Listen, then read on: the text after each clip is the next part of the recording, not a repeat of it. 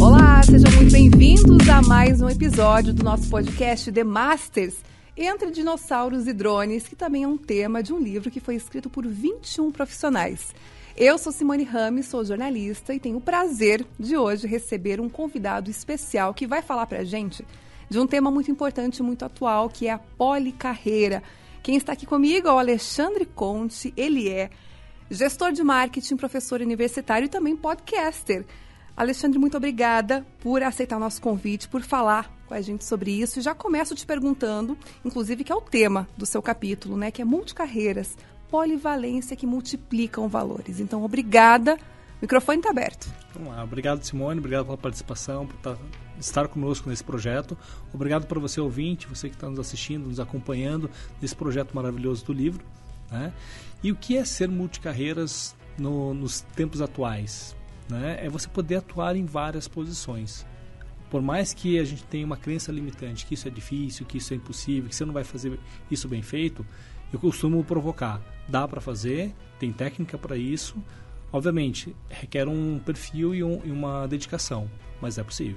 Qual é esse perfil? Quem tem essa característica? Quais são as principais características desse profissional que tem essa capacidade de atuar em várias frentes diferentes? Então, ele pode dizer: olha, eu faço muito bem feito é, TI, trabalho com TI, mas eu também tenho habilidades que eu posso é, colocar em outras frentes de trabalho. Quais são essas características tão importantes? Perfeito. Principalmente, assim, são aquelas pessoas que são apaixonadas por diferentes temas, diferentes áreas. Nós temos uma, uma, um condicionamento que nos diz, desde muito cedo, que nós temos que escolher uma profissão, fazer um vestibular, estudar para isso e trabalhar com isso a vida inteira. E por muito tempo isso foi uma verdade. No mundo atual, com a abundância de informação, com a facilidade que a gente tem, com tantas ferramentas, se torna no mínimo tentador para que a gente comece a flertar com outras áreas, sejam elas correlatas ou não com a sua área de atividade principal. Então, o primeiro de tudo é alguém que é muito curioso e apaixonado por aprender.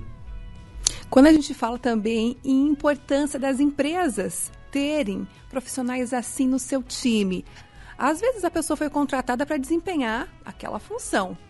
Mas também cabe ao gestor perceber essas potencialidades e usar esse profissional em outros caminhos, em outras vertentes, em outras áreas de atuação da empresa. Isso costuma ser é, trazer um resultado muito interessante para as empresas e também para o colaborador que se sente provocado. Sim, com certeza. Obviamente, né, uh, nós precisamos cada vez mais dos especialistas. Eu costumo dizer que a gente tem o especialista do especialista. Até pela complexidade técnica de muitas áreas, esses especialistas são sim necessários. Né? Não são conceitos que conflitam. Pelo contrário, existe uma ambidestria de como lidar com isso de uma forma paralela. Né? Assim como as empresas trabalham a ambidestria da sua gestão do tradicional com o novo, o profissional deve trabalhar essa ambidestria na, gestão da sua carreira. E como eu faço para minha gestão principal poder ser também compatível com uma inovação. Geralmente oferece para a empresa uma condição de um profissional mais comprometido, um profissional mais completo para fazer entregas de maior valor. Porque o especialista do especialista, ele é excelente, mas numa única tarefa. E você precisa de um time de vários especialistas para completar uma tarefa. E esse profissional que consegue abraçar mais de uma área diferente, ele sim, ele consegue ter uma visão mais holística, mais complementar seja ele executando a tarefa ou sendo nexialista para direcionar a tarefa para um outro time, para um outro, uhum, aí sim, uhum. especialista. Né? E essa visão e esse comprometimento gera para a empresa maior assertividade, maior é, certeza de que o resultado vai ser bem feito e ele vai gerar valor, vai gerar resultado no final do dia.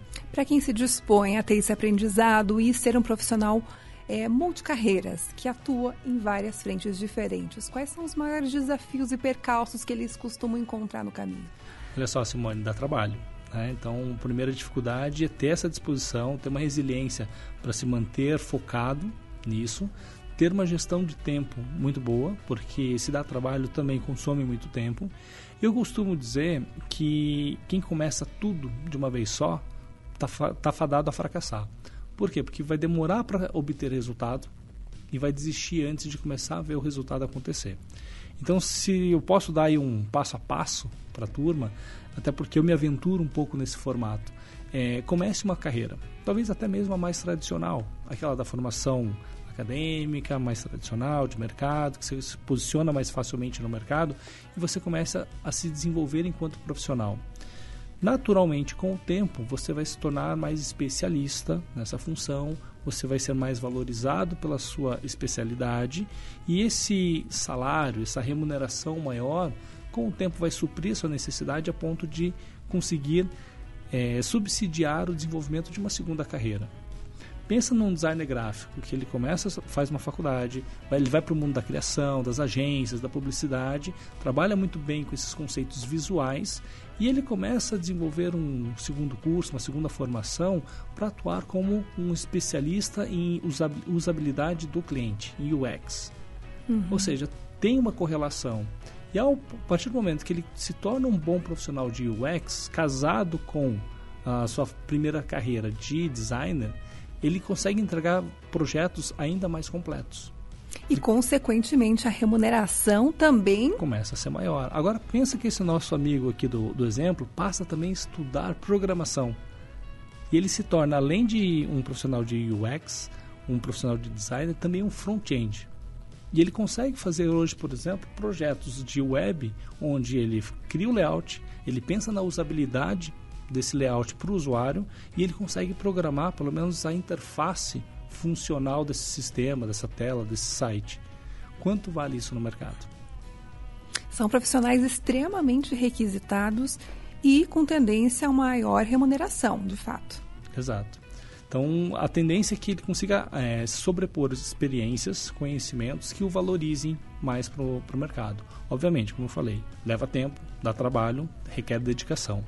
E a gente tem uma crença limitante da sociedade que muitas vezes vai apontar e vai dizer: meu filho, você não está fazendo nenhuma coisa nem outra, você tem que se decidir. Hum. Então, se a pessoa não tiver um planejamento claro, conciso, de qual o seu caminho, do que ela escolheu e qual a complementariedade dessas carreiras, né, ela fica suscetível a uma crítica de alguém que está de fora, olhando, puxa, você não está seguindo o padrão, você não é como todo mundo que tem apenas um caminho. Uhum. E, de novo, não é uma questão de certo ou errado. Tudo bem, é uma questão de perfil.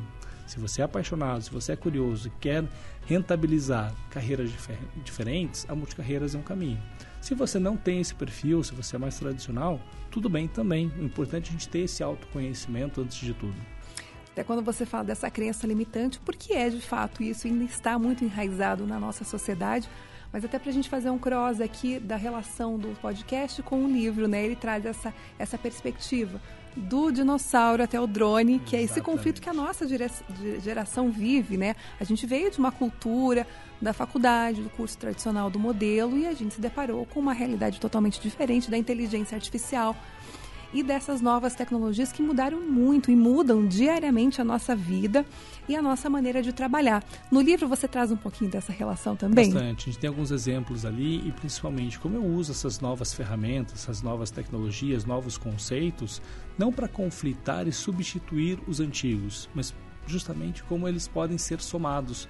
Como eu, enquanto profissional, posso me valorizar, posso me potencializar somando a minha experiência com a da máquina, por exemplo.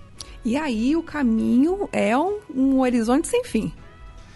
O que a gente chama de profissional do futuro é esse profissional mais holístico, mais comprometido com o resultado. E, obviamente, se ele tiver mais condição de atuação, seja específica, técnica ou tática e estratégica em áreas diferentes, ele consegue abranger um volume maior de trabalhos, de atividades e entregar muito mais resultado. Para a gente finalizar aqui, que o nosso tempo é curto, como é que surgiu esse projeto do Masters que a gente está trabalhando aqui? É um livro que acabou virando um podcast também.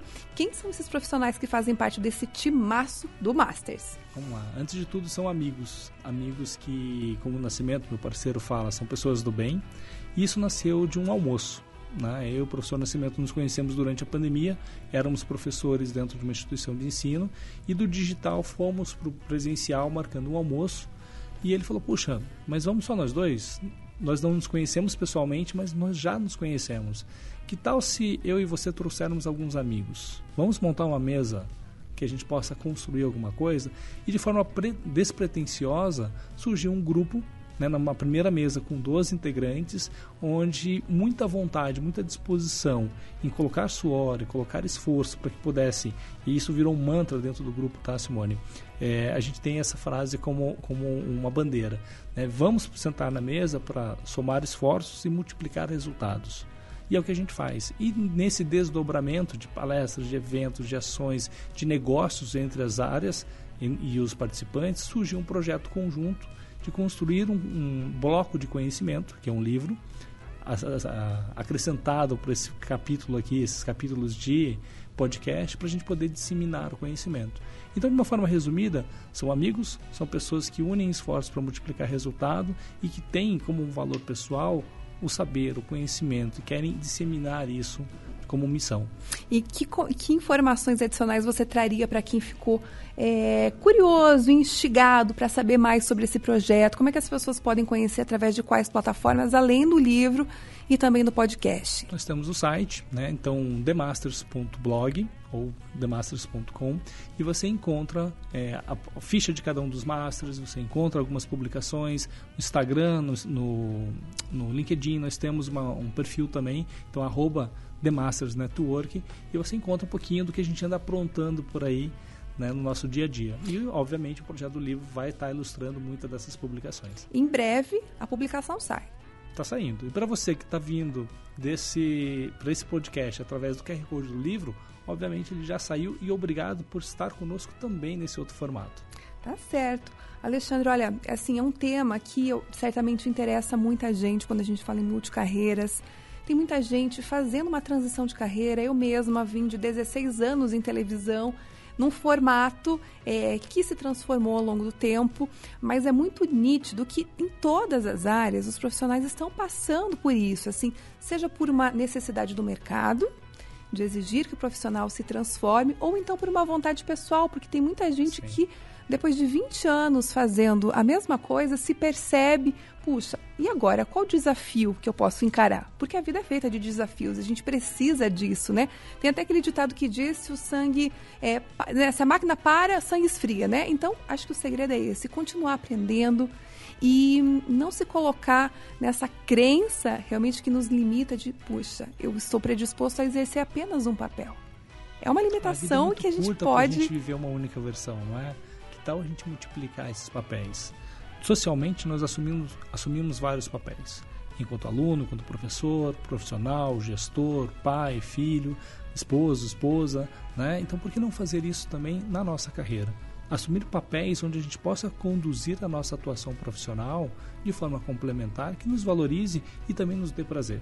Porque muitas vezes a gente é muito bom em alguma coisa me deu prazer lá atrás, ou foi uma área que eu escolhi, puxa, não consigo sair dessa área de atuação porque o mercado é muito rígido. Mas quando você desenvolve uma outra atuação paralela, você consegue flertar com um assunto que talvez você tenha mais interesse, tenha mais é, curiosidade, ou mesmo viver e capitalizar aquela paixão numa terceira, numa quarta, numa quinta atividade. De novo, dá trabalho, requer tempo e requer compromisso. É o plano B, o famoso plano B, que pode se tornar um plano A e a pessoa se descobrir muito mais feliz pessoalmente e profissionalmente. Do ponto de vista financeiro, é no mínimo uma diversificação de receitas, uhum. porque você começa a empilhar receitas diferentes de atividades paralelas. Né? Então isso te dá mais liberdade, te dá mais segurança, mais longevidade financeira, até mesmo para tomar decisões. Vou sair daqui e vou, vou para lá. Vou abandonar essa carreira e vou construir uma outra. Por quê? Porque você tem uma, uma segunda, uma terceira ali que te dá um lastro financeiro para ser menos dependente daquelas relações que muitas vezes nos amarram por obrigações. Né? Exatamente. Alexandre, olha, muita gratidão pelo seu conhecimento, que é extenso, tem um, currículo aqui muito interessante. E obrigada por compartilhar. Tenho certeza que assim foi, instigou muita gente a pelo menos pensar sobre o assunto, descobrir novos caminhos e possibilidades para a sua carreira também. Se você que está nos ouvindo ficou curioso, ficou instigado com a Simone conversou, comece, não deixe para depois. Se organize, se planeja, um passo de cada vez e dê o primeiro passo. Tá dado o recado, tá dado o conselho. Alexandre, muito obrigada mais uma vez. E a você também que acompanhou aqui mais um episódio do nosso podcast The Master. Muito obrigada pela sua audiência. Não perde o próximo capítulo.